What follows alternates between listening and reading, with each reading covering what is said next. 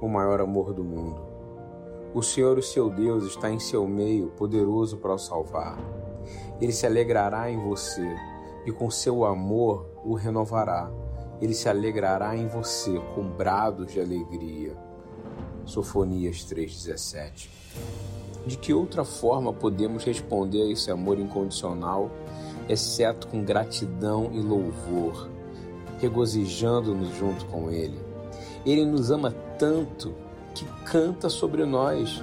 Quando você achar difícil se conectar com Deus ou sentir que não pode ouvir Sua voz, comece a louvá-lo por tudo que Ele é e agradecê-lo por tudo que Ele fez. Quer você cante ou diga, expresse sua gratidão como a palavra diz. Entrai pelas portas dele com gratidão e em seus atos com louvor, louvai-o e bendizei o seu nome, porque o Senhor é bom e eterna a sua misericórdia e a sua verdade dura de geração em geração. Salmos 100, 4 e 5. Nós oramos dizendo: Pai, você é maravilhoso. Obrigado por ser um Deus tão bom, que é tão bom para mim.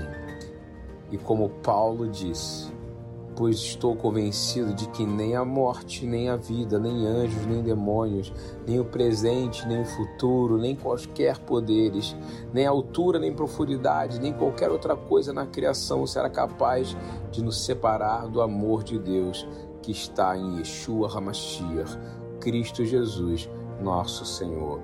Esse é o maior amor do mundo. Louvai e agradecei ao Senhor, porque Ele é bom.